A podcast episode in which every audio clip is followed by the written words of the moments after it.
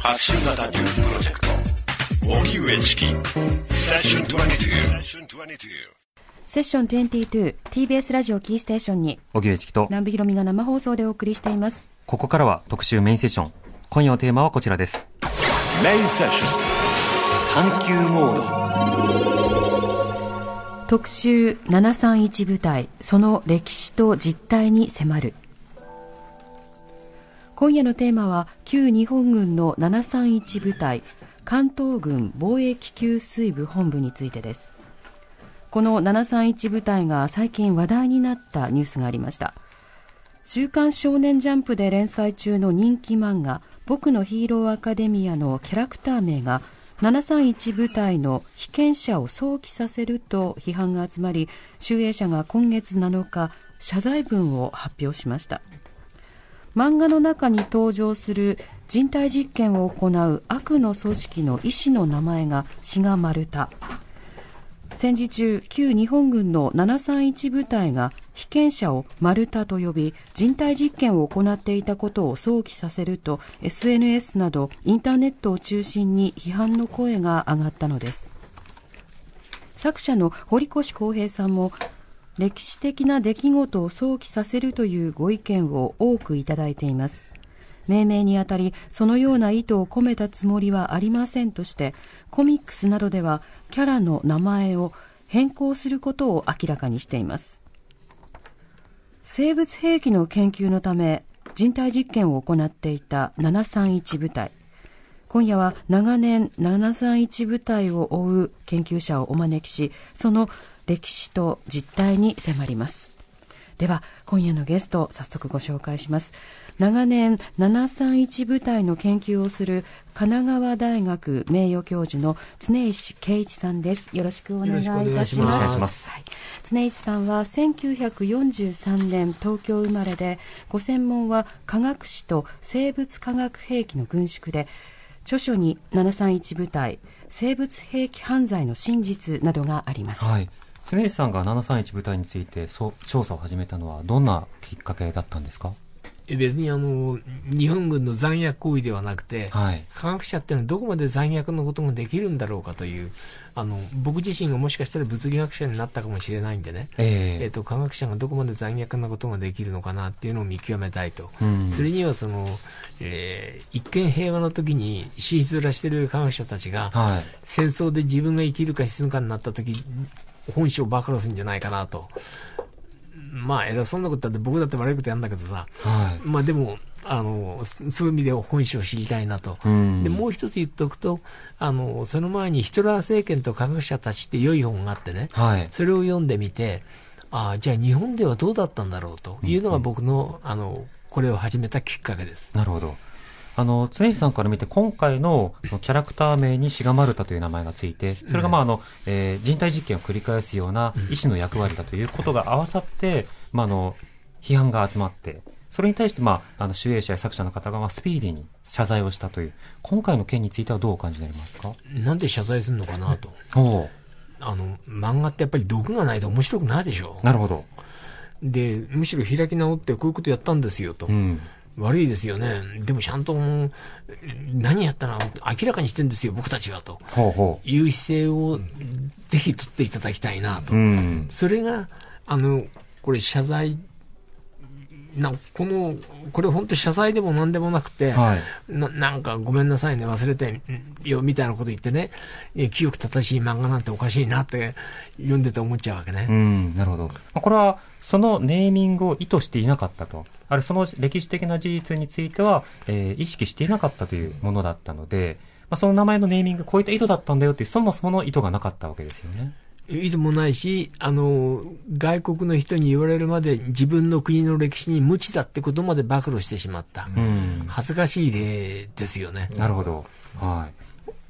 もう一人のゲストを紹介しましょう。はい、そうなんです。はい。えー、もう一方、京都通信、そうです。編集員の太田正勝さんです。よろしくお願いいたします。まあね、太田さんもセッションでは皆さんもうご存知ですけれども、ね、改めて1968年生まれで、現在は核問題に関する取材を続けられていて、著書に731面積の系譜、細菌線部隊と秘蔵のファイルなどがあります。うん太田さんはこの731部隊について、まあ、著書を書くい。きさつというのはどういったものだったんですか、そうですね。あの、これ、私もずっとこの20年くらい核問題やってるんですけども、ね、最初の本は1999年に出したこの731面積の系譜っていう本なんですね。はい。これが一番たくさん売れたんですけども、あの、後から書いた8冊くらいは全然売れてないんですけど、まあ、あの、それはさておき、あの、取材のきっかけは、これ実は原爆と関係があって、はい、原爆が落ちた2日後に広島に行って、たある陸軍中佐だった方、うん、この方の取材なんですよ、はい、でこの方が実は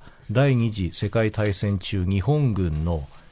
原爆、生物兵器、化学兵器、すなわち大量破壊兵器の研究開発を一手に担っていた、まあ、方だったんですね、で。その方の取材を始めたら、どんどんどんどん秘蔵のファイル、彼がもうずっと自分の書斎に50年近くもう家族にも言わずにしまっておいたファイルがどんどん出てきちゃったんです。はい、で、その中に731部隊が、証拠隠滅を、まあ、終戦の日、敗戦の日、8月15日に行った。うん、その陸軍中佐、新妻誠一さんっていう方なんですけど、その方が、まあ、あの、731部隊はじめですね、最近戦やってるところにもう指示を出して、全部証拠隠滅しろ、戦争に負けたから、そういうメモを残してたんです。うんはい、で、さらに、アメリカ進駐軍が入ってきて、調査をするんですけど、彼がその新妻さんがリエゾンとなって、いろんなこう尋問を設定していくんですが、アメリカとディールを結ぶ。すなわちこれは科学調査で戦犯には問わないっていうふうな、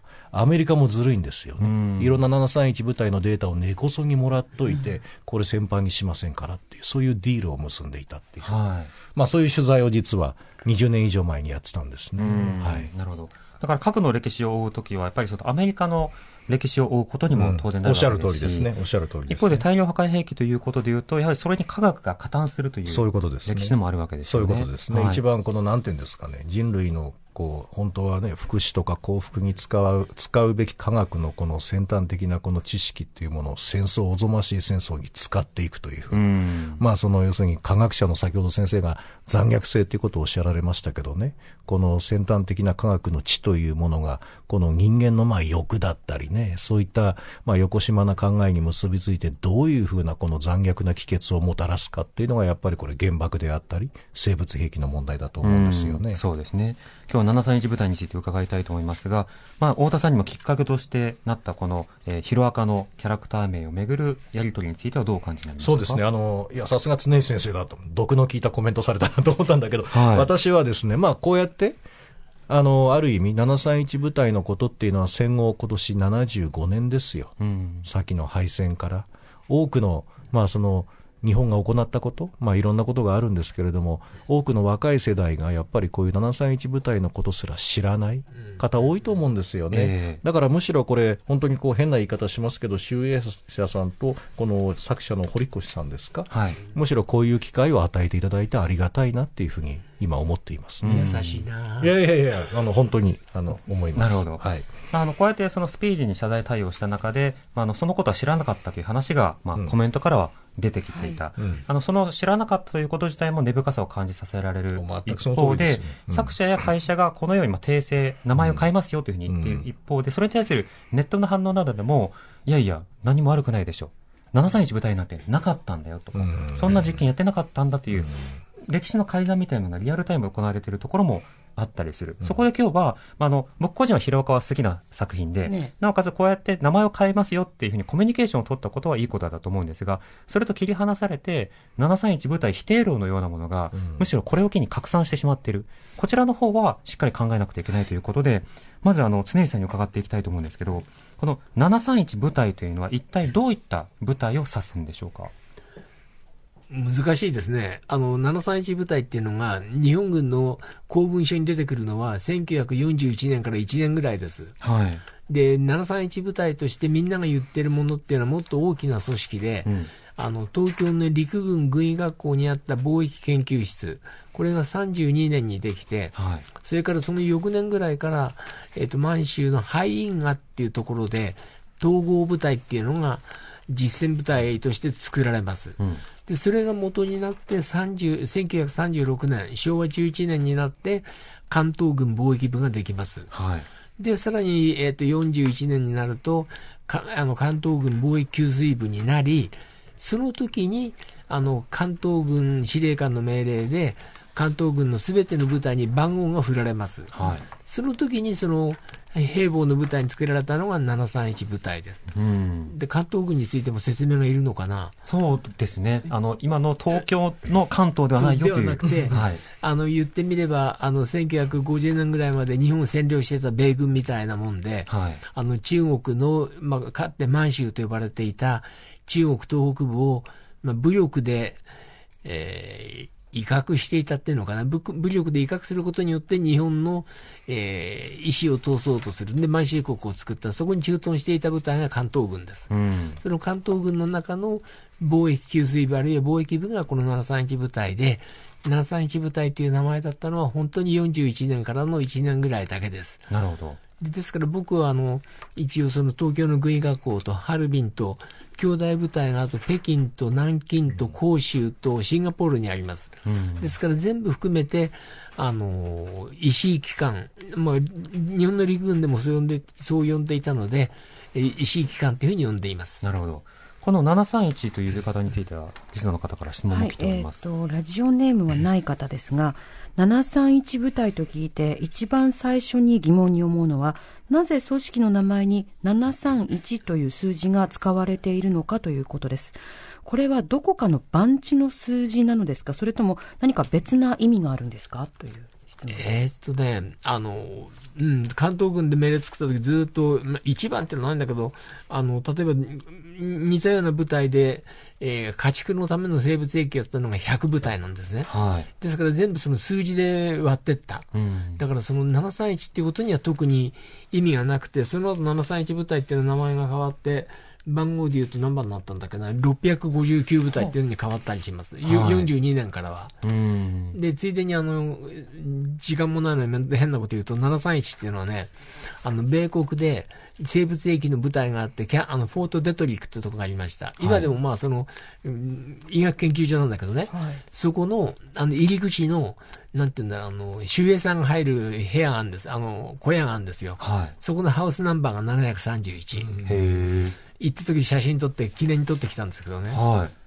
でもそれは何の意味もない。うん。まあ、割り当てられた数字だけれども、その数字に非常に歴史的な重みが足されたということになるわけですね。まあそうですね。うん、あの、えー、数字には何も意味はないんだけれども、歴史の中ではその数字にいろんな重みっていうのが出てくるっていう例だと思います。はい。今の石井部隊という話がありました、はい、この石井という言葉の意味も教えてください。あこれは石井四郎という、まあ、あの言ってみれば731部隊を作った人、はい、彼があの1930年から2年ぐらい、えーと、欧米に出張に行ってで帰ってきてから、えー、陸軍省の中であのあ後で出てくる遠藤三郎とかそんな人たちを説得してね、うん、あの生物兵器に備えなきゃいけないんだと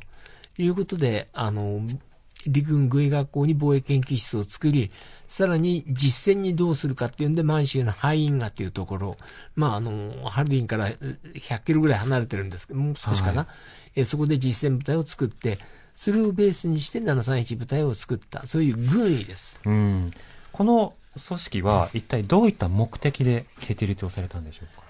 えーと、目的は生物兵器の開発、うん、うんとだけど生物兵器の開発だけだとお金が出ないので、関東軍貿易部っていう名前をにすることによって、あの、日本兵のためのワクチン開発、はい、それからさらに41年になって関東軍貿易給水部になることによって、うんうん、その、軍のために戦場で水を供給すると、まあ、その直前にノモンハン事件っていう戦争があってね、その時に水の供給で、あの、感謝状をもらってるんですね。はいで、まあ、あの、そういう、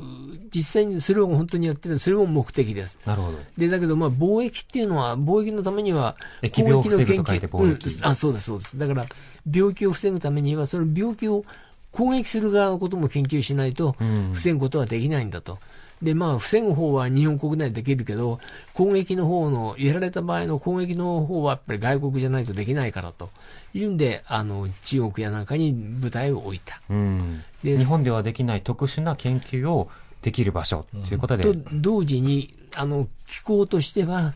えー、ソ連に近いということ。うん、あの、ちょっと先走っちゃうんだけど、あの、石の部隊では、みんなその、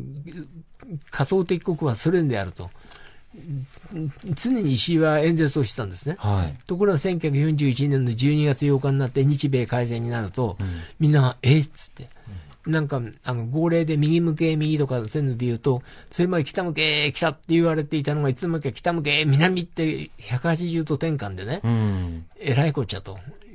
まあ、ですから、あの、あそこに置いたというのは、実際にソ連で展開するためには、日本の、あの、まあ、あったかい気候なんかじゃなくて、厳しい気候の中で、どんだけのことができるか。うんうんまあ、あの、つまりそれは最近攻撃だけではなくて、兵隊を送り込んだときに、その凍りついたところでどうやって水を供給できるかとかね、そんなことも全部やりたいと。はい。ものすごい大風呂敷を広げたわけです。なるほど。で、それにみんな乗っちゃったわけです。ということで、最近研究が最初にあって、それに対して貿易研究もしてるんだというふうな格好で予算を取って、でも、その活動の中には、あの、様々な人体実験の中には、凍傷を人為的に作って、うん、それをその回復させるみたいなものもあったりしましたが、はい、そうしたものも結果的には含まれていったということになるわけですか？あの、石井が作ろうとしたのは、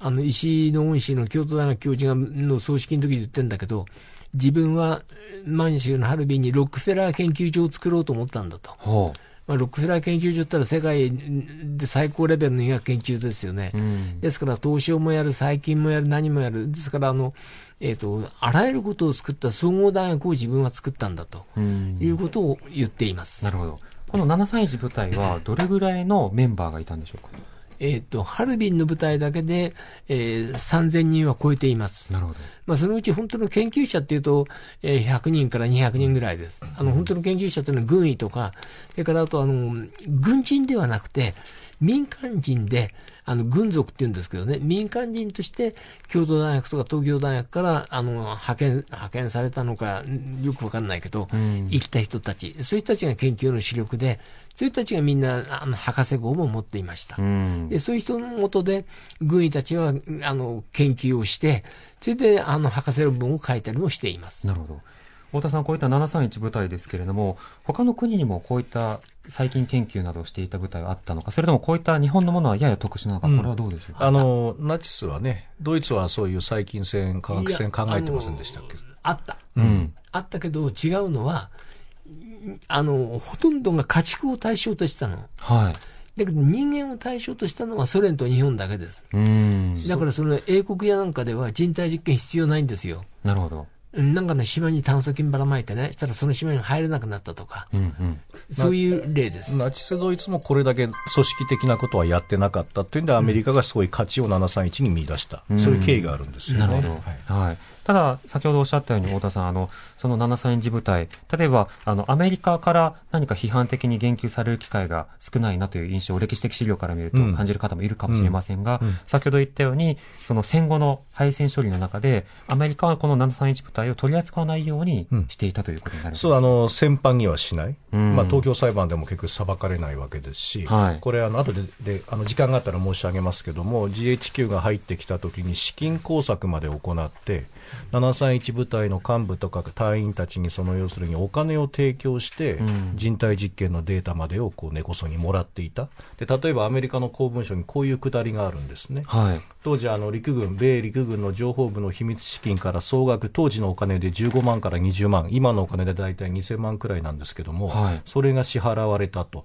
でこれ安いもんだっていうふうにアメリカの公文書に書いてある。これ常先生がそもそも発見された文書なんだけども、はい、そこで20年分の実験研究成果が得られたんだと、アメリカはと。731がやった20年分のデータを根こそぎもらったと。この程度の金で2000万でもらえて安いもんだっていう。要するに、当時は冷戦、東西冷戦の文脈で、これからソ連とひょっとしたら全面戦争をやるかもしれない。まだアメリカは最近兵器攻撃をもう、あの、なんていうんですか、重要な選択としとして考えていた時期で、人体実験データのある731部隊のデータを非常に、まあ、重要視したっていう話なんですね。米国がその研究始めたのは43年なのよ。はい。それまでその生物兵器に対してほとんど何もやってなくてね、43年になってから慌ててやったんで、えー、まあ、731のデータも喉から手が出るほど欲しかったってことだと思いますね。なるほど。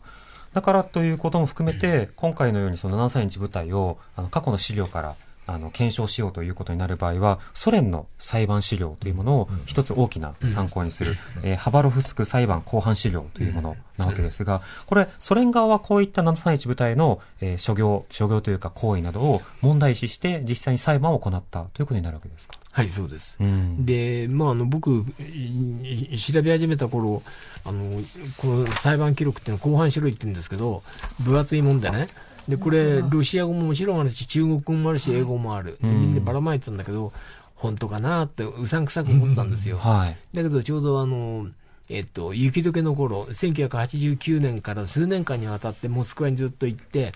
うん、あの、TBS の支局がサポートしてくれたんでね。で、これの、あの、バックデータっていうか、これを作るためにどんだけの尋問をやってるのかというと、これの何十倍ってものすごいデータがあるわけですよ。うん、で、それで、あの、ロシア語は読めないんで、日本語の部分だけでも読んで、やったら、なんかものすごい、なんつうのかな、どぎつい実験やなんかいろいろあるんだけど、はい、それを全部カットして、うん、本当に複数のあの証言で一致するところだけをこれまとめてるんですね。うん、で、ただまあ、あの内容的にはね、あの、例えば、あの、ソ連人だからしょうがないのよね。吉村と西村を間違えてね。うん、それとか数字で130っていうところを300にするとかね。はいはい、そういうところがあるんで、この、なんていうのか、うさあの、信憑性がないなと思ったんだけど、元の資料を見て、ああ、こんだけのきちんとしたことをやっていたんだっていうのはものすごいびっくりしましたね。だからその時に一部の資料っていうのは僕はあの、えー、ロシア語の持ってきましたけれども、やっぱりそれ以降これはあのもう少し丁寧に見た方がいいなというふうに思ってました。はい。批判的検証が、まあ、かなり必要であることは確かではあるが、はい、しかしながらそこには、あの、多くの証言があり、うんうん、そしてそこの証言などに交わされている言葉の中には、研究のために非常に貴重なものも多いと。で、しかも、しかもその証言は誰か一人のものではなくて、うん、少なくとも二人の人の証言がオーバーラップしているのばっかりを採用してます。うん、なるほど。こういった資料などを合わせて、今は研究ができる。太田さんが本を書くときも、そうした資料などに当たられて、ね、そうです。あの、私はね、むしろアメリカとか日本の資料当たったんですけども、はい、で、これアメリカには実は人体実験のデータがそのまま、まあ、731部隊からアメリカに引き渡されてるんですよね。うん、で、例えば今アメリカのワシントンにある議会図書館、これもあの、常西先生と15年ほど前に一緒にね、取材調査に行ったんですけども、そこには実は、なんていうんですかね、人間の上半身だけが描かれた、まあ、裸の絵が描いてある。そこに例えばペスト菌や炭疽菌がどのように付着して、それがどのように広がっていったかっていうのをカラフルなね、本当にこう色でこう示しているような、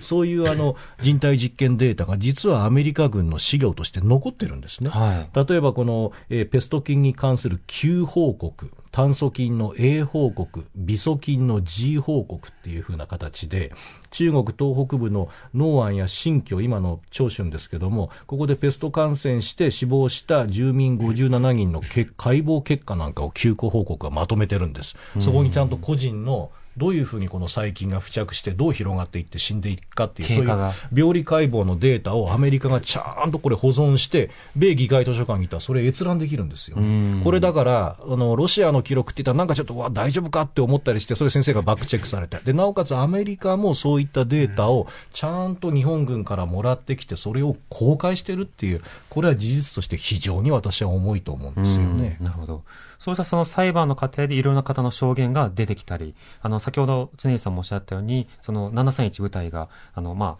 あ、様々な資料を残さないような格好で、焼却をするという過程もあったのから、資料が少ない点もあるわけですが、それでも残っている資料などを組み合わせていくと、何をしたかが見えてくるわけですか？はいうん、今日はですね、その731部隊がどんなことをしていたのかという実態に迫るために、いくつかの資料を、えー、常西さんにも選んでいただいて、はい、今日用意してます。で、それを南部さんに読んでいただく、読んでもらいながら、はい、731部隊の活動内容について迫っていきましょう。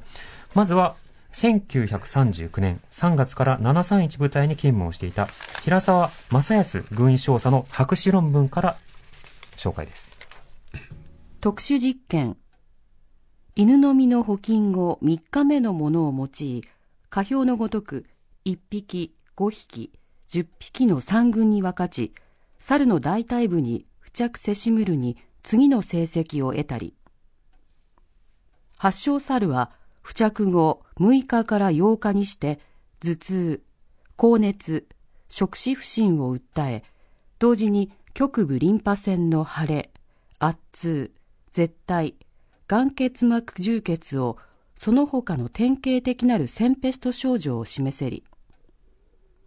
感染発症率を見るに、1匹付着にては感染セルモの皆無。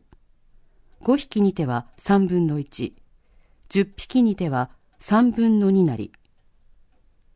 発症猿中1、10匹付着のものは39度以上を5日間持続し、発病6日目、付着後13日目に死亡せり。冒険所見において、非、肝、鼠径リンパ腺は顕著なるペスト病を呈し、また各臓器のトマツ培養により、非、肝、肺リンパ腺よりペスト菌を多数検出せり。はい。常さん、今、あの、平沢正康の書いた論文を朗読しました、一部です、はい、この論文というのは一体どういったものなんでしょうか？えっと、まあ、彼が1945年の6月に、彼が飛行機事故で死ぬ直前に、京都大学に博士号を欲しいというふうに申請した学位論文です。うん、まあ、あの、さっきも言ったけど、ソ連やなんかの資料ってのは、なんとなく信用できないと。で、僕がだけでメインにしたのは、こういう博士論文とか、部隊長が自分の意思で、自由に書いた科学論文なんですね。はい、で、その中に、例えばこれ今、あの、先に言っちゃうと、猿、猿って言ってるけど、どんな猿が頭痛いって言うんですかね。猿が頭痛を訴えたというような頭痛訴えたんですよ。うん、だからそこで、あの、多くの場合、数秒すると、みんなが笑ったりとか、えっと言うんだけど、うん、人間しか頭痛いなんて言えないわけですよね。はい。ですからこん、だからこんなの読んだらすぐわかるんだけど、あの、医学論文では、猿と書いてるけれども、医学者であれば、この猿は人間なんだなと。いうのが非常に分かりやすく分かるんですね、うん、ですからそういう医学論文の分析を通じて僕は人体実験の立証っていうのをやってきました、うん、これ自分の自由な意思で書いてるんですよ、はい、だからもう処方能力としては一番なんだろうと思ってるんです、ね、自ら書いているということですよね、はい、ここで書かれているようは実験された猿、その猿とされている、まあ、実験対象者には、えー、人為的にその感染症を、えーまあ、発症させていく。そうです。ことになるわけですね。飲みくっつけて、はい、吸血させて、っていうことですね、うん。そしてその後どうなっていくのかということを書いていく中で、まあ、発病をして数日後に死亡したというようなことが書かれているということになるわけですよね。はい、こうしたあの論文が書かれた、えー、その博士論文の研究というのは、結局受理をされていくということになったわけですか？受理をして、さらにその、あの、えっ、ー、と、なんて言うんだろうな、学位の審査の記録っていうのは、にあの、国立公文書館で保管してるんですね。はい。そこ見ると3人の京都大学の審査委員は、えー、特殊実験を、あの、まあ、あの、平さんも特殊実験としてこの猿の実験書いてるけれども、特殊実験により、えー、猿にも、あの、ペストを引き起こすことができるってことを初めて発見して、これは非常に貴重な論文であると、という評価をして、で、博士号を認めています。なるほど。特殊実験という言葉は、あの、理解しているという趣旨なのか、それとも、猿もそういうふうに呼ぶのか、どうなんでしょうか？いや、あの、理解してる、あの、特殊実験っていうのが通常ではない。うん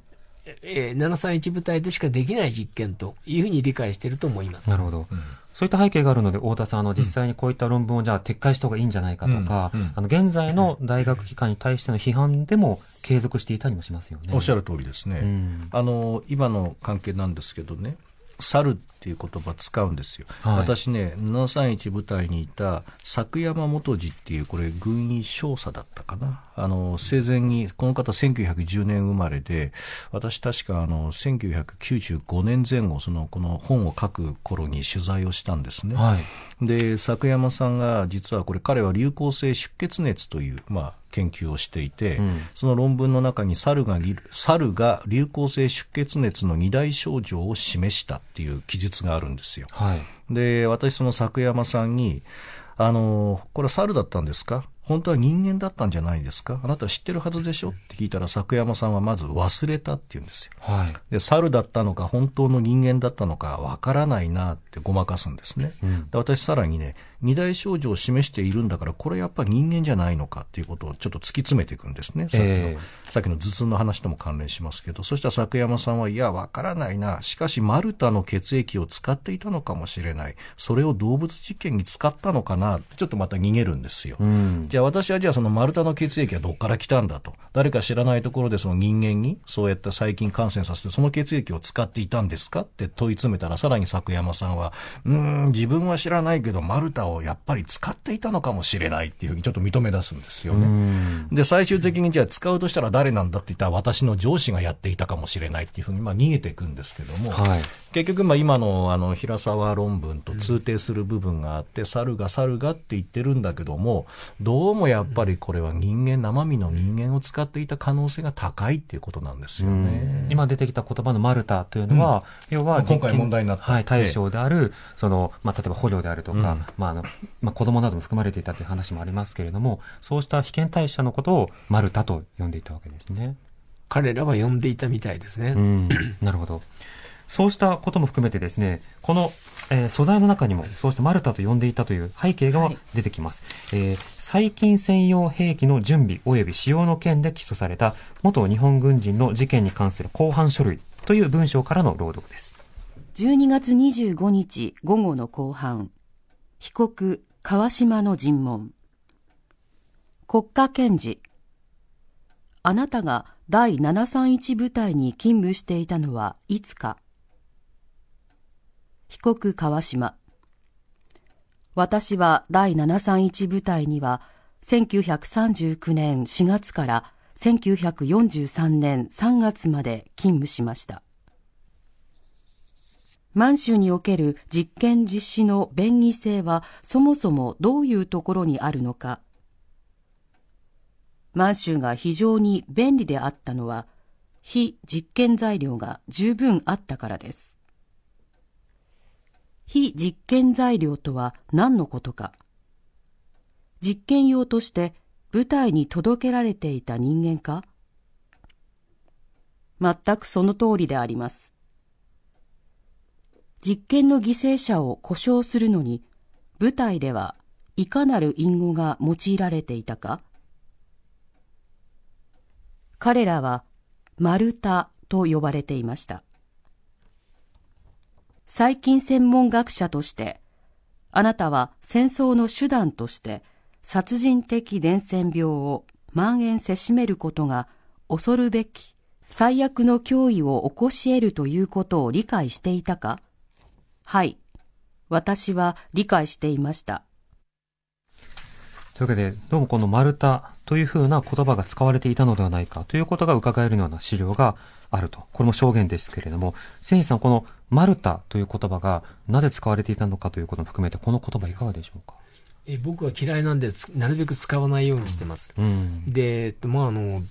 最初は教材っていうような言い方をしていて、彼らはね、はい、舞台に対して教材。まあ、教材だからマルタだと。で、しかもあの、彼らは人体実験をするときに、伝票を部隊長に出すんですね。はい。で、で何人送れってのはやりにくいから、丸太何本という方が言いやすいんだよね、というようなことは言っていました。だからまあ、あの、なんて言うんだろうな、彼ら自身も丸太って言葉を使うのはすごい躊躇してたんじゃないのかな、というふうに思うんですね。で、あの、川島がマルタなんて言葉言ってるのは、彼人体実験やってませんよ。はい。彼は細菌の製造やってるばっかりですからね。まあ、それがあの人を殺すんだけども、だから自分でやってない人はそういう、あの、マルタなんてことは少しは言えるけれども、自分でやっていた人がどれだけ言えてる、言えるかな、ということをちょっと考えます。うん。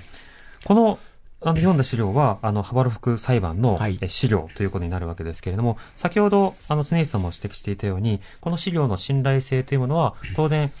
チェックが必要だと。ただ、こういった証言が出ていて、そこにマルタという単語が出てくることなどは、非常に重みがあると考えられるわけですかそうですね。うん、で、あの、実際にあの、今ね、部分を、だいぶ前にあの、えー、テレビでやったんだけど、はい、あの、裁判の、えっ、ー、と、何日間かの裁判の音声記録が全部出てきていて、はい、それで確認すると、本当にあの、川島にしろ、その他の人たちにしろね、自分のあの言ってることがきちんと伝わらないと、伝わるまで何度もしつこく、えー、説明をすると。で、あと、もう一つ大きいのは、その川島も含めて、えー、あの時裁判にかけられた人が、えー、あれが嘘だっていうのは出てこないんですね。でところがあの中国の戦犯管理所で、あの実質協議書と残して今中国のサイトで公開したりしてんだけど、その榊原さんなんていう軍医中佐かな彼はあれは嘘だ。あの、勝手なことやられたんだというようなことを言ってるし、はい、で、もしかすると彼は意図的にやったかなと思うのは、あの、太田明っていう幹部がいたんですね。うん、で、ここにいる太田さんは太い田んぼなんですけど、はい、太田明は大きい田んぼなんです。はい、そのところが、榊原は大きい田んぼって書かなくて、全部太い田んぼに書いてるのね。うん、だから、ああいうところは同じ漢字圏でね、で、あのぐらいの年代の人が大きい田と太い田んぼを間違えるはずっていうのはないので、うん、なんか意図的にね、あの、う、嘘というか、次元爆弾が仕込んでるんじゃないのかなと。まあだから僕は中国のあの資料については、自分で裏はまだ取れてないので、はい、あの、自分の本屋なんかで使う気はありません。うん、なるほど。そういった単語の使われ方、しかもマルタという言葉は他の様々な人たちが口にしているということで、うん、どうもそういった故障があっただろうというふうには言える。うん、太田さんいかがですか？そうですね。あの、私さっき申し上げたように終戦処理の時の日本側の資料を調べていて、部隊員たちが口裏合わせをやるんですね。はい。こういった情報までは出していい。これは出さない方がいい。要するに本当にこれやっぱり公式になりうるような戦犯行為を行ってるから、相当慎重に情報の出し入れを、まあ、吟味した。うん、で、部隊間のやり取りの中で、例えば、第二あの、二代目部隊長の北野正治中将に送った連絡事項っていう日本側の文書がございまして、はい、この中には、丸及び補作、あの、保健体育の方に作る。丸は、ただ丸が書いてあるんです。丸及び補作は絶対に出さずっていう記述があるんですが、丸はこれおそらく丸太のことを意味してるんですね。はい、で補作は最近攻撃作戦のことを意味してましてね、こういうふうな、あの隠語を使いながら、これはアメリカに出すとまずいぞ。後々これ、あの、ロシア側の指摘を受けて人体実験データも日本側が出さざるを得なくなって、アメリカにあの病理解剖の資料が全部行くんですけれども、うん、あの、やっぱり相当当初は、最初は慎重になっていて、えー、そうですね。これ先生ちょっとこれまさに丸太だよ。丸太ですよね。内藤が言ってるのね。内藤、内藤さん資料見せ合って確認していただなお、内藤中佐の意見は丸太、丸書いて真ん中にあのカタカナのタ書いてるんですよ。丸太なんです。丸書いて中にカタカナのタ、それから丸書いてカタカナの方書いてるんですね。で、これを以外は一切を積極的に改陳すべしっていうふうに。要するにこれは、ええ、幹部、あの、まあ、あの陸軍軍医学校の内藤良一っていうあの戦後緑十字をこしらえるあの薬害エイズの会社ですけども、うん、この緑十字をこしらえた内藤中佐が指示を出して丸太と丸穂。これは絶対アメリカに最初は漏らしちゃいけないっていうふうなそういう口裏合わせを一時やってたんですね。うん、なるほどそうしますと、あの、そういった情報を出さないようにしていた。で、配線の中でいろいろな書類を焼くということだけではなくて、そうした情報を聞かれても答えないようなラインが作られてそういうことですね。応答要領を作ってた。はい。だけど、このロシアの裁判で分かってきて人体実験のことが、で、アメリカが、あ、冷や汗かくんですよ。なんだ、俺たち騙されてたのかと。うん。いうんで、いよいよ人体実験についてお前らデータ渡せっていう形で、いろんな手を使って情報収集、さっき冒頭申し上げたお金、資金工作もしながら、うん、まあ、幹部からそういったデータを根こそぎアメリカが持っていくっていうのがね、あの戦後から確か2年後、3年後の動きですよね、それがね。そうですね。うんでは、あの、他の資料も取り上げてみましょう。はい、え遠藤三郎陸軍中将の著書、日中15年戦争と私、国賊赤の将軍と人は言うからです。以下全員が匿名であり、外部との通信も許されぬ気の毒なものでした。部隊名は統合部隊と言っておりました。非実験者を一人一人厳重な檻に監禁し、各種病原菌を生体に植え付けて、病性の変化を検査しておりました。その実験に供されるものは、ハルビン監獄の死刑囚とのことでありましたが、いかに死刑囚とはいえ、また国防のためとは申せ、見るに忍びない残酷なものでありました。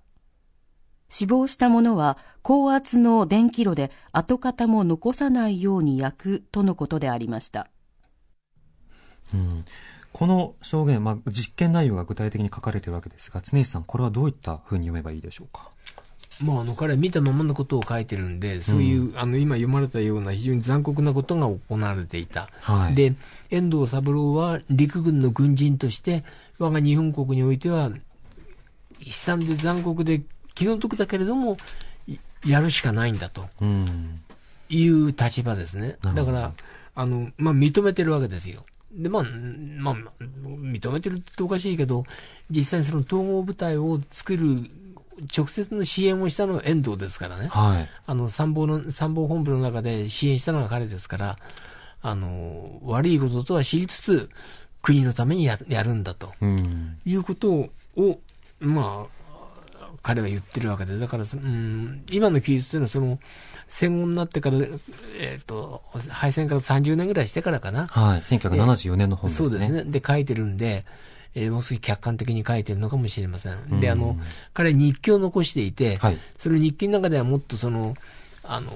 見た日は、確か、あの、なんか、うなされてよく寝れなかったみたいなことを書いています。うんそうした証言が後に出てくる、こうした証言など、あるいはその自ら書いた著書なども、非常に研究としては重要になってくるわけですよね。まあそうですね、あの731部隊っていうのは、多くの場合には大体秘密の部隊ですから、はい、調べていくと、日本語の資料、日本の公文書館の資料としては、リアルタイムでの資料っていうのはほとんどありません。うん、で、リアルタイムで出てくる資料っていうのは、例えばその、統合部隊もね、最初全く秘密部隊なんですね。それが数年して、本当にこれ731部隊ができるぞと。分かってくると、その統合部隊で戦死者が出てくると、それを大っぴらに、あの、葬式やったりします。はい。それまでは死んでも、あの、簡単に葬っていたのが、だんだん知られてくると葬式をする。うん、で、つまりそれは、こういうことやってんですよってことを、まあみんなに、あの、陸軍の上層部に示してるんですね。ですからその情報の出方からすると、やっぱり秘密部隊っていうのはリアルタイムでの情報はほとんどなくて、え僕らが見ることができるのは、えー、戦後何十年も経ってから回想録とかね、うん、そんなものがどうしても大きくなる。んで、あの、例えばこの後半書類だって、えー、5年、10年経ってるわけですよ。はい、で、そういう中で一番、あの、僕がすごいなと思ったのは、あの、1948年1月に起きた帝銀事件っていう銀行強盗事件があって、はい、え11人が死んで、病院でもう一人死んでる。これ生産化合物で死んでるんですね。うん、で、その時に、あの、731部隊が敗戦の時に、えー、捕虜をみんな生産で殺したっていうのを刑事が聞き込んで、731部隊に全部に、あの、聞いていくわけですよ。はい、ですから、あの、その、あの、指揮っていうのはその、えっ、ー、と、捜査本部にいた会警部が、全部刑事の報告をまとめるんですね。そう大体5月から8月ぐらいまでほとんど731部隊の誰にあった、彼にあった。うん、で、そこではなんか、あの、なんか、捕虜のことを教材と言うらしい。それからしばらくすると教材ではなくて、あれはマルタと呼んでいるらしい。で、それから開式でいつもマルタ、マルタになっちゃうんですけどね。うん、まあ、そんな風に、あの、だから、うん、一番、あの、リアルタイムに近いのは開式かなと思います。だからそういうことがあるんで、僕は、あの、一番リアルタイムのものとしては、部隊が書いた論文、うん、それが一番リアルタイムなのの資料だろうと思ってます。資料が少ないからこそ、そうやってアタックして実像が分かってくると。はい、で太田さん、731部隊がやっていた実験の一部が今読んだ中で出てきました。うん、その行われていた実験の中で、その太田さん、あの、その中身や、その、まあなんでしょう、こう、問題点、そのあたりについてはどうお感じになりますか？まあ、あの中身。どのような実験をして、要は感染症に感染させる人為的に行って、うん、まあ、亡くなっていく、うん、でその亡くなった人は跡形もないように焼くという証拠が残らないようにしていたわけですよね。そうですね。これ、なんていうんですかね、私なんかやっぱこれ戦時下の狂気としか言いようがないのかなと思うんですよね。うん、ありえない話ですよね、えー、で。さっき流行性出血熱の話したんですけど、議題症状、これちょっと今ごめんなさい、先ほど詳しく申し上げなかったんだけど、40度近い発熱と腎臓などの臓器出血、これが同時発症するんですけど、猿はこれこういった症状が同時に起きないっていう当時の研究もさっき先生論文の重要さをご指摘されたけどそういったことが戦時中の論文にすでに出てきてるんですよ。はあだけど、猿を使って流行性出血熱が出たっていうふうな論文を書いてる部隊員がいて、これ明らかに確立された医学的知見とは矛盾した論文がまた出ている。うん、そこを詰めていくと、その同じ戦時中に出ている論文なんだけども、その矛盾をつくことによって、猿ではなく人間だったっていうことが分かってくるんですよね。うん、でも本当にもうあの、だからなんていうんですかね、これやっぱ捕虜扱い。で、これは要するに日本軍に盾をつくスパイであると。主にこの特異扱いって言いましてね、特別に移動の意義扱いなんですけど、スパイだ。これ要するに反日分子だっていうことで、それでだから、まあこうやって実験にさらしていいんだっていうふうな、そういう戦時の狂気下における正当性ですよね。非合理的なね。それは捕虜であってもこれ、ジュネーブのやっぱ国際戦時法ございますからね、えー、そういう扱いを決してしてはいけないんですよ、うん、だけどそこを踏み外していたっていうふうな、極めて非人道的なことが行われていたということに私は尽きると思いますね、うん、今、スパイという話もありましたけれども、常石さん、実際にスパイかどうか分からなかったとしても、こうした実験対象になるということもあったわけでしょうか？うん、実際あの、そういう人たちに接していた、あの、なんて言うんだろうな、部隊員の証言だと、うん、あいつね、インテリなんだよな。あんな、あんなのスパイじゃないと思うんだけど、憲兵隊間違えて捕まえちゃったんだろうな。なんてことは言ってましたね。うん。ででも憲兵が捕まえたから、うん、そう、だからもう返すに返せない。で、さっきあの、太田さんは、あの、日本の資料が米国に渡ったっておっしゃってたんだけど、実はその標本になった顕微鏡のスライドっていうのは、えー、まあ、石川立夫丸っていうのが、部隊員から43年に金沢医大に、あの、転任するんでね、はい、任命されてね、その時に日本に持ち帰ってきたわけです。つまり、うん、部隊にあった顕微鏡用の8000万円のスライドをごっそり盗んできたわけです。つまり国のため、そのためにこんだけの犠牲を払うんだっつって作ったスライドを自分の研究のために金沢大学に持っていっちゃったわけ。うんで、それを、あの、人体実験がバレてから、幹部が米国に対して、米軍に対して、石川っていうのは持ってきたよ、金沢にあるよって、あの、告げ口するんですね。うん、それが結局、結果として、その、今、国会図書館に、あの、米国の議会図書館にある、あの、文書、資料になったという流れになります。なるほど。だから、国のためなんたって、それが科学者の本音かなと。うんうん国のためを利用して自分のためにやる。うん、でつまりこれ、僕自身はそんなこと本当にやりそうな気がするんですよね。だから許せ、自分自身も許せない。状況によってということですか。はいもう一つ、えー、資料を紹介したいと思います。はい、えー、岡村康次陸軍少曹の回想録、えー、岡村康次大正資料戦場回想編からです。何分モルモットの代わりにどうせ去りゆくものとはいえ、本物の人命を使用するのであるから、効果の上がるのは当然といえば当然であった。着々と医学的の成果を上げたが、その内容はもとより私はよく知らないが、終戦後石井の直接漏らしたところによれば、千倍特許的の成果件数はおよそ200種に上るという。我が医学会でも伝染病研究所関係者をはじめ、石井の研究を高く評価するものがあり、すでに結論は出ているのであるから、モルモット、その他の動物で再試験して学会に公表すべしと石井を激励してくれるものもあり、石井は将来を楽しんでいたが、病死したのは惜しいことであった。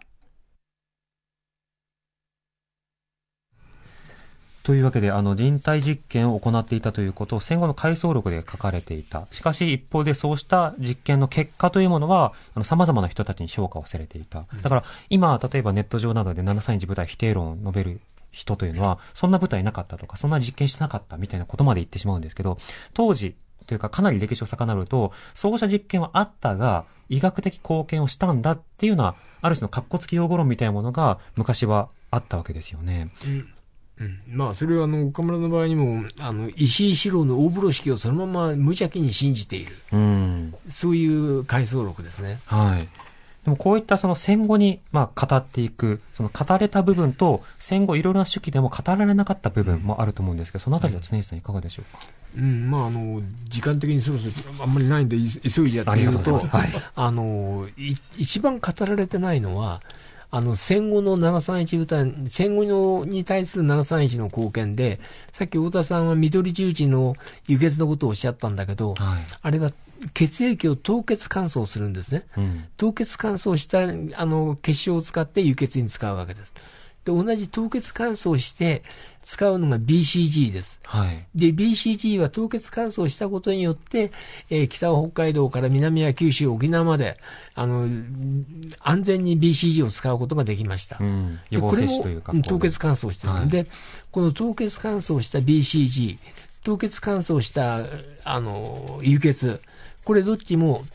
731部隊の本拠である陸軍軍医学校の貿易研究室が完成しました。あのですから、あの、その二つ、で、しかもですね、1950年に薬事法で、従来の液体の、あの、傷みやすい BCG はダメにして、乾燥 BCG ですよと。それから乾燥したあの輸血剤も使えますよと。薬事法でお墨付きをもらいます。うん、その時背後にいたのが GHQ です。はい、ですから GHQ の背の後ろ盾を得てですね、731部隊が開発した凍結乾燥した BCG、それから凍結乾燥した輸血法が使われる。うん、で、その凍結乾燥した BCG があったから、1951年からのあの結核予防法もあの軌道に乗ったということになると思うんですね。ですから、結核予防会と緑十字は、あの双子の兄弟と僕は思っています。なるほど。こういうことをきちんとあの知っていくことが必要じゃないのかなと。歴史の流れをということですね。はい、お知らせの後も伺います。TBS ラジオキーステーションに生放送でお送りしている荻上チキセッション22今夜の特集メインセッション特集731部隊その歴史と実態に迫る探求モードでお送りしています。スタジオには神奈川大学名誉教授の常石圭一さん。よろしくお願いいたします。そして共同通信編集員の太田正勝さんをお迎えしています、はい、よろしくお願いします。よろしくお願いします。さて731部隊についていろいろな背景と、はい、そうした実験などを行って人体実験などを行っていたという記録などある証言などあるいはその、まあ、回想録などを紹介しながら、えー、お話を伺ってきました。で、常石さん、こういった731部隊の話をすると、そういったのをやっていたのは、一部の人たちの暴走なんだ、というような趣旨で語られることもあるんですが、こういった人体実験を行っていたのは731部隊だけなんですか？そうじゃないんですか？うん、あの、少なくとも石井機関という中では、あの、平凡の731部隊、ハルビンの731部隊と、南京の玉部隊、ここで人体実験を行っていたことは、あの、確認されています。はい、で、敗戦直後、南京の玉部隊で人体実験をしていたことを苦にして、えー、東京大学伝染病研究所の助教授が、えー、米軍が進駐してくる前後かな、ガス自殺をしています。うん、なるほど。そうしたその731部隊の様々な、あの、まあ、実験とされるような、まあ、残虐行為などに対して、ある種その切り離すような言説についてはどうお感じになりますか？切り離せるものは切り離したい。僕は、あの、本当にこの研究始めて何年か経った時にもういつまでこんな暗いことやってなきゃいけないんだと、もっと明るいことでしたいなと思ってままんまずっともう何十年ってやってるわけね。はい、つまり、うん、今回の漫画みたいに日本人が日本人の恥ずかしいとこ知らないでね、外国人に言われて、えー、僕らから、僕から見るとなんかあたふたと対応してる感じがするんですよね。だからそれに対して、いや、別にそんなことはないのだと。だったらそういうふうに言えばいいのそうその歴史は知ってるが、この記述はそれとは違うのだと。そう。うん、だから、知っていて違うって言えるのか、知らないでおたおたするのの違いがあってね。うん、だからその自分にとって都合の悪い歴史をきちんと見ようとしない。切り捨てることによってね、あの、自分とは無関係なんだと思うことが、えー、そういう、なんて言うんだろうな、愚かしさとか、傲慢さ、それを作っていくのではないか。で、えー、これ僕常に言ってることなんで、悪口になっちゃうんだけど、はい、あの、この731部隊については悪魔の宝飾っていうんで有名になったんだけど、はい、森村誠一さんの、うん、彼らを悪魔と切り捨てることによって、安あの安全地帯から恐ろしいものを眺めるっていう、うん、そういう見せ物じゃないんだよね、と。一人一人があの悪魔っていう言葉を使うとしても、お前自身が、僕自身が悪魔になるかもしれないんだよ、という思い。まあ、あの、歴史やるっていうのはね、はい、自分の存在基盤そのものを根底からあのひっくり返しかもしれないんですよ、はい、そういう根底的な批判なしにね、自分、己の存在を根底的に批判することなしに歴史するなんてありえないと僕は思ってるんで、うん、あの、嘘だって言うんだったら、じゃあそれ立証してよというふうに思ってます。なるほど。うん最近になっても今度は京都新聞などがね、その7 3日部隊に関する資料がありましたよっていうことも言われてきました。あの、なかなか資料が少ない中で、様々な調査がされている中で、一方で資料がまだ残っている可能性、こちらはいかがでしょうか？ええ、あの、この間の資料っていうのは、あの、2年ぐらい前に、あの、公文書館が公開した資料なんですよ。はい。で、あの、どこもそうだけど、公文書っていうのは、あるもの全部パッと出すわけじゃなくて、うん、アーキビストがちゃんとスクリーニングして、あの、例えばその個人名をなんか、あの、墨塗りするとかね、そういういろんなことやってから出てくるって、そうすぐに出てくるわけではない。うん、うん、だけどまあ、あの、この間出てきたのも、戦後になって、731部隊ががソ連からどうやって帰ってきたかってことを書いてるだけで、はい、あのまあ、目新しいことではないし、あれを元あれを使った資料ってのは当然もうこれまでに防衛庁のあの防衛研究所にもあるしね、ええ、まあ、でも、ああいうことがこれから広がって、あのどんどんもっと発掘されていくといいなとは思ってます、うん、新発見とは言えなくても、それが補強になったり、確認になったりということも大事になるわけです。そうですね。あの、言われていた資料は本当にあったんだってことが分かった。うん。太田さん、こういった731部隊についての、まあ、研究、これからも進んでいく必要があると思いますけれども、うん、どういった仕方でこういった歴史について私たち学ぶ必要があると思いますそうですね、あのさっき先生、悪魔っていうね、ひょっとしたらこれ内なるこの精神構造の中に悪魔がいるのかもしれない。ここの人間ね。うん、やっぱ自分の栄奪とか名誉っていうのがなんかこうちらついてくると、なんか実はこうやってる術がこう間違ってもそれを正当化する。はい、ましてやこれ組織、国っていうレベルで、これお国のためだ、さっき大風呂敷っていう石井四郎初代部隊長の大風呂敷っていう言葉が先生から出ましたけどね、これに基づいてその組織の論理をですね、正当化する。それが内なるこの心の中に潜む悪魔、栄奪を求める、名誉を求める、横島な考えが、あの、方法であっても、それをまた正当化していく。そういったあの、病理っていうかな、人間の精神の病理っていうのは、実はこれみんなの心にどっか潜んでんじゃないのって話なんですよ。だからこういう議論するとすぐ反日だとかね、なんだっていうふうな議論出んだけど、そうじゃなくて、はいはい、我々人間の心の内実とかね、弱さっていうのを見つめる機会なんだ。それが歴史の教訓であって、私これ取材していてね、やっぱ一番不憫に思ったのは下級隊員ですよ。はい、17歳、16歳、18歳でハルビンに連れて行かれて、うん、でそこで凄惨な現場を見せられた。彼らはこんな高級部隊員たちがアメリカと取引してたことなんか何にも知らなかった。だから私本を書いた後、実は戦友会に呼ばれたりしたんですよ。その下級隊員の。はい、よく調べてくれたってみんな言ってくれるんですよね。だからそれも何なのかっていう話なんです。これいわゆるその戦時下における格差の問題。はい、権力とは何かっていうふうな、そういったことも実は今の我々人間社会に突きつけている非常に重要なテーマだっていうことを申し上げておきたいと思いますね。それこそ、そうしたあの実験につながるとはつゆ知らず、さまざまな、えー、現場で、末端でこう、ね、愛国心、そうですね。信じながら。やってた方たくさんおられて、それが戦後帰ってこられて、おそらくトラウマを持ってね、うん、ずっと戦後をね、過ごされた方、うん、歴史の全容がわからないまま苦しまれた方も私相当いらっしゃると思いますよ。うんそうしたようなことを知ることによって、これから繰り返さないためにはどういった環境が必要なのかとか、どういうふうに、あの、これからこの歴史について、まあ、対外にも、はい、あるいは次世代にも伝えていくのか、知らなければ考えることはできないわけですから、ね、だから変なレッテル張りじゃなくて、さっき先生も言われたように、証拠をもってしてやっぱり事実を語る。エビデンスを持って反論する。そういった真っ当な議論がこの歴史の議論では何より必要だということだと思いますね。今夜は神奈川大学名誉教授の常石圭一さん、共同通信編集員の太田正勝さんをお迎えしてお送りしました。ありがとうございました。ありがとうございました。Session 22. Session 22.